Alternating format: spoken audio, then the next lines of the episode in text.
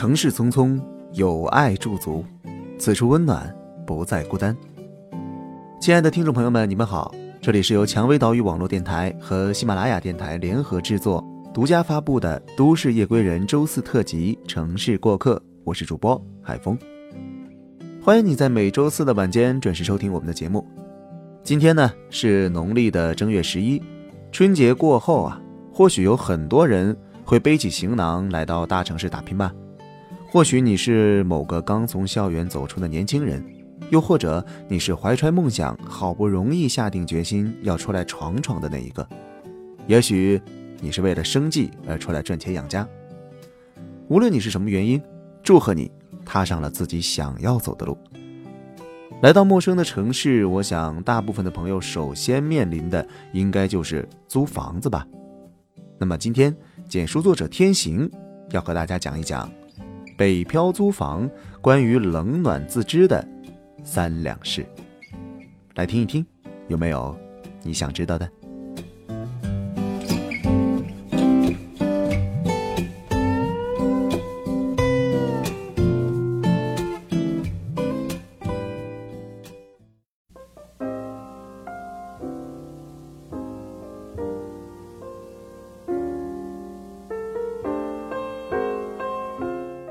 十月底来到北京，那一周像是特意欢迎我来到北京似的，蓝天白云，空气质量飙升到优。但是我心里有底，倒要看看这天气能返璞归真蹦跶几天。不出所料，十一月头两天就底气不足，老北京牌雾霾那味儿那色儿老正宗了，一个字儿，纯。下午三点多到北京西，这个原亚洲第一大站和我一年前来这儿没有什么大的变化。阳光在北方的干风中显得有些苍茫，或许看多了人来人往、物是人非，修炼的某种超脱和漠然吧。温度也是有的，在这儿啊，有个让外国人脑仁疼的地点——北京西站南广场。这类中国特色一定要翻译成英文，外国人才会开窍。说了这么多，只是想还原彼时彼地此人闪现的念头。嘿，小子，北漂了。把行李安置在一个老朋友的寝室，看了眼他的寝室，我立即开始了漂流方案二：找房子。今天晚上就把东西搬走。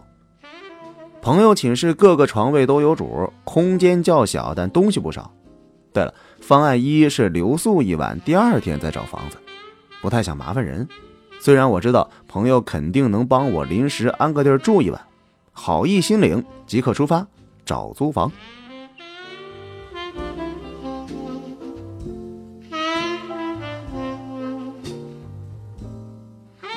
出门以后就觉得寒意渐深。太阳尚在，却是没精打采。毕竟北方昼夜温差挺大的，看来今天晚上得赶紧找着房，时间不多了。乘地铁的时候，不停刷着地图，看着几天前在网上看的几处房，都离实习公司不远。懒，不愿意挤地铁、公交，三十分钟以内的路程都接受。行走往往让我更能静下心思考，或者发呆。下了地铁以后，便一通一通的电话拨过去，得到的回复都是房子已经租出去了，远些的地方还有房源。什么鬼呀？信息滞后性可见一斑。话又说回来，市场也有滞后性，还不是自己没有高举预约精神吗？线上走不通，条条大路通租房，咱走线下。一路上看到一对基友出现频率忒高，我爱我家与链家，堪比肯德基、麦当劳了，赶紧合并了吧！今年互联网合并大战都快够拍部电影了，多一个不多呀。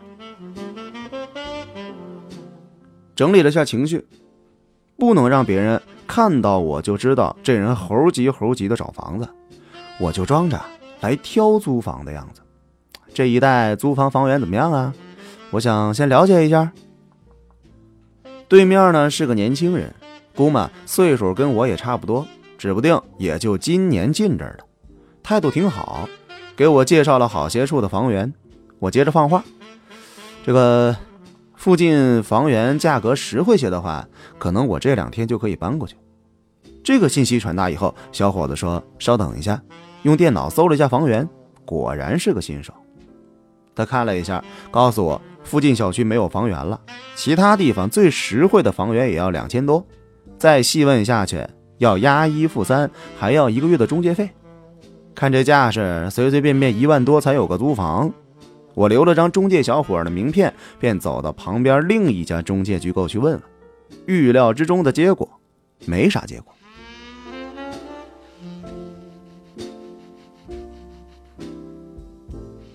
俗话说“装逼遭雷劈”，找了一波，这一带的租房中介都基本上没有我理想的房源。站在红绿灯的路口，我不爽的抱怨了一句：“北京这鬼地方啊！此处不留爷，自有留爷处。偌大的京城还没够我容身的地方，再找啊！实在不行，再考虑几百块的青旅。倒不是看不上青旅的环境。”而是考虑几个月住所的安全和卫生情况。不知不觉的七点多了，一抬头竟发现是轮满月，巧了，碰着月中十五了。这个时候不能学诗人们思乡念人，我还得把租房赶紧搞定。千里共婵娟呐，但愿每个北漂的人都有个安身的地方吧。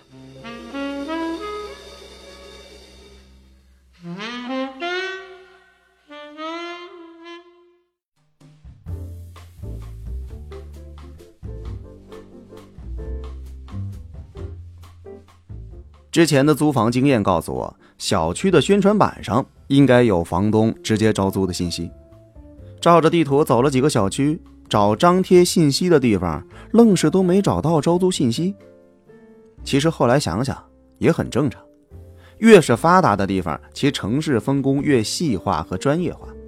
像租房这种不定性很多的业务，更需要中介和平台的介入，整合资源，集约化处理。互联网从这些地方突破是很有优势的。八点过的时候，在一个小区又发现中介机构了，只不过这机构的名字从来没有听过，抱着再试试的心态就进去问了。嘿，有房源，价格也基本接受。带我看房的又是一个年轻小伙，跟他聊着的时候，看了看小区大概的环境。其实当时心里就默想着，只要房间环境不差，就住这儿上楼看了下房间，合租房，一个单间条件什么的还不错。接下来就是谈房租，租金那是定死了的，没得谈。可是中介费是可以谈的呀，老规矩是一个月的房租中介费。那哥们看得出来，也是个挺实在的小伙跟他谈着，一来二去的，终于把中介费给减半了。我，就这儿了。幸福来的有点太快太突然，这脑子就蹦着一句话：北漂租个房也没那么难噻。打道回朋友寝室搬行李，骗他说我吃过晚饭了，然后再摆了点垫背，就向着租的小屋出发了。东西不少，我硬是提抱扛背，一次性的搬上去。干劲儿十足，一通收拾打扫。那天晚上的落幕，是我泡了碗碗装加袋装满满的方便面，美美的吃着，美美的看着我打扫整理后的小窝，美美的。在北京的第一次租房，的确出乎我意料的顺利，即使现在觉得也是。合租房的其他小伙伴都是年轻人。工作地点也是在附近，大家伙相处的都挺好的，工作充实，而且经常发现点小乐趣，租房住的挺舒服。虽然我只用了几天的暖气而已，两个月过得有点快，因为有事儿回去，所以租房也该转租了。最开始我是将转租的希望寄托在那个中介小伙的身上，他也答应帮我转租来着。因为他也能再赚一份中介费，所以提前一个月就跟他打好招呼了。期间也给他电话说过来着，但是他那边不知道什么原因一直没找到下家。后来又电话跟他说，他告诉我那几间房是归另一个小伙管，当时是帮他介绍房子，所以我转租得找另一个小伙。电话刚挂，说的那个小伙就打电话来了，语气蛮横，态度恶劣，问我是不是那个要转租的。他没继续说这个。而是说月底快要交房租了，到时候过去交。我说之前找租房的时候就说了，我是短租，到时候得转。他竟然还是强调我得按时去交房租。我勒个去！我态度也立即强硬起来，跟他没扯几句，我就懒得说了，告诉他我周末去那边找他们当面说。果然是十个中介九个黑呀，那蛮横态度简直像我欠了他的似的。心里想着，周末当面我也不能示弱。后来跟朋友也说这个来着，他们都告诉我，北京黑中介多的是，押金拖欠或被吞是时有发生。我就很不乐意了，中介还真没个责任法人了，这么欺负租客就没人管得着？一晚上想着这事儿就不平，义愤填膺算是当时的心理描述。回想之前电话那人的语气和态度，能感觉出他那蛮横嘚瑟劲儿。晚上回去路上思考的问题就是租房的坑，大道理谁都会讲，诟病社会谁都会扯。我就是想看看这事情到底能发展到什么程度。路上想着这事儿，甚至预想到可能会发生暴力，一路上还四处找砖头准备塞包里一块。万一真动起手来，也有个防身的家伙。要是有赵小亮打人的棒球棍儿，那就好了。这砖头没找到，躁动动情绪也归于理智。离我回去的时间还有十天不到的时候，我意识到拖下去是不行的。到时候可能没有下家续租，那就走不了了。再说，我好歹是个搞运营的互联网人，这点小事怎么能投降呢？说干就干，当晚立即做了个招租的图文，发了两个北京实习生微信小群，让好友们看到了，帮忙分享给有需要的朋友。开始觉得可能没什么效果，估计还得再试试其他的渠道。不过第二天开始，陆陆续续有人加我的微信或者电话，问我转租的情况。随后还有实习结识的小伙伴也问消息来着，俨然。变成我挑选小窝的下家了。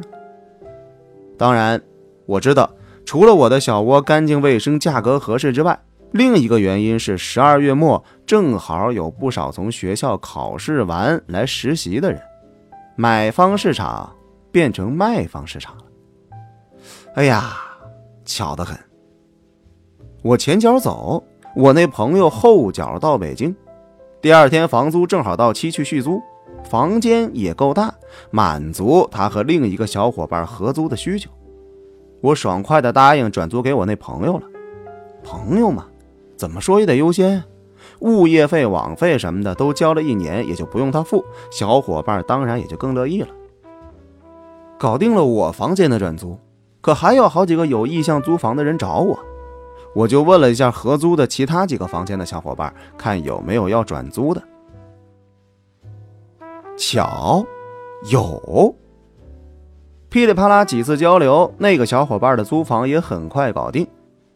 他是随时可走的，所以第二天就转租出去了。我自个儿都惊叹这办事效率。期间发生了一件小事儿，让我挺介怀的，关于价值观的碰撞，关于人与人之间的信任问题。发转租文案的当天晚上。确切来说是第二天凌晨一点多，有短信发过来说想转租我的房子，比较急，想尽快入住。我是个夜猫子，而且当天晚上回复一些咨询转租的信息，那时候已经准备睡了，但是看到短信还是回了。他加了我微信以后，我和他说了一下我是准备一周后转租，让他考虑一下再给我确定的回复。对方回消息的间隔都是近十分钟。当时呢，本来想睡觉了，白天还得上班，看他回信息这速度，挺不想理他的。但是想想他可能有什么事儿，就没有在意。第二天白天，他又发消息说想尽快入住，可是我得一周后才搬啊。所以呢，就建议他急着住的话，就找其他地方。我看了下他的微信名片，和我一样都是武汉的，估计还是学生。问了一下，果然是，而且就是旁边学校的。本着出来北漂都不容易的心态，我就给了他几个其他的建议。他说，其他的房源都看了，要不远了，要不贵了，都不太合适。目前呢是临时住着房东的，但是房东要赶他走了。听到这儿。我忍不住心软了，考虑了一会儿，对他说：“实在不行，你先在我这挤几天，之后就转租我同屋的小伙伴的房间。”他可能也没想到我会给他这样的回复，听得出他挺惊喜的，说晚上就去看看我们租房的环境和情况。我对自己的反应也后知后觉，有些意外。我不太喜欢和别人挤在一起。而当下还是在陌生的北京和一个陌生的人挤一张床，只因为他也是来自武汉的北漂。老实说，决定以后其实有些后悔。不管是从个人习惯上，还是从安全考虑上。当天晚上，他和他朋友过来看房了，我带着他讲明了每一个他的问题。他表示先考虑一下是否确定转租另一个小伙伴的房间。同时，如果找不到租房的话，到时候可能暂住我这几天。说出去的话，我不会轻易失信，所以我也表示同意他的想法。后来他回去以后，又问我一些来这儿看房时已经问过的问题，话语间感受不出一点诚意和信任感。对不起，我实在忍不住了。我感到自己的热心和信任被狠狠地摔在地上，还踩上几脚，这种感觉很憋屈，很不爽。我给他发了一长串的文字，说明我的初衷和他的态度给我的感受。他给我的回复是：“嗯，我知道的，我也很难和一个还不熟的人挤在一起。谢谢你的帮助。”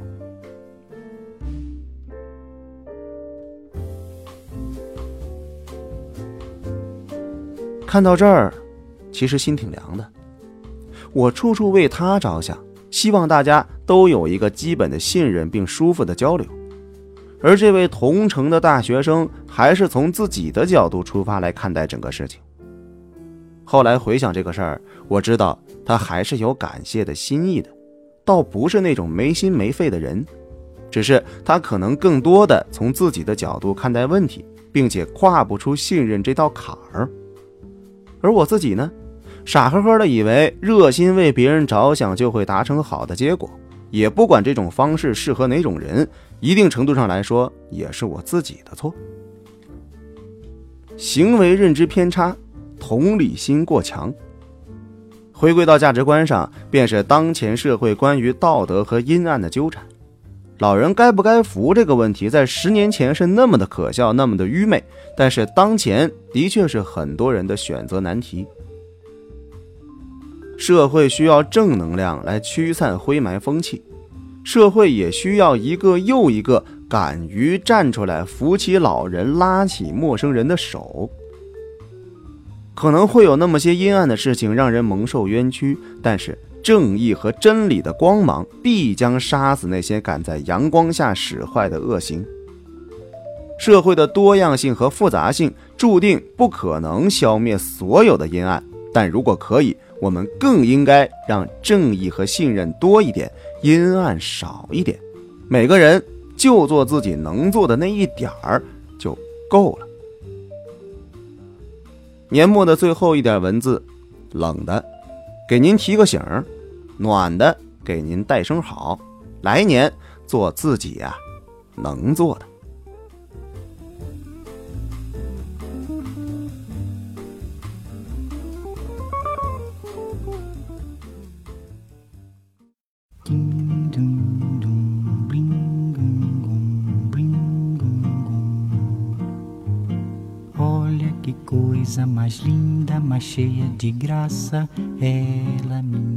好了，北漂租房关于冷暖自知的三两事，有没有提供给你一些有用的信息呢？曾经租过房子的你，在这里面有没有你的影子呢？今天的互动话题就是：为了租房，你曾经经历过什么呢？欢迎你在节目的下方给我们留言。今天的节目到这里就要和大家说声再见了，我是主播海峰。要收听更多的精彩节目，可以在喜马拉雅搜索“蔷薇岛屿网络电台”，也可以下载喜马拉雅手机客户端，或者使用官网三 w 点 rosefm 点 cn 进行收听。关注我的个人首页，给我留言。如果你喜欢海风的声音，您还可以在喜马拉雅搜索“海风下划线响风林”，点击关注来收听我所有的节目，或者是添加我的个人微信号，汉语拼音的 C V 海风零三二九来与我取得联系。如果你想了解电台最新节目预告和电台的近期活动，也可以关注我们的新浪微博“蔷薇岛屿网络电台网”。或者加我们的微信，大写的 FM 杠 Rose。如果想要咨询应聘相关微信及推荐文稿，可以加入我们的官方 QQ 二四四二七六零六二二二四四二七六零六二二，或者是招聘群幺四六幺七五九零七幺四六幺七五九零七。节目最后，再次感谢耳朵们的留守收听。我们下期节目再见。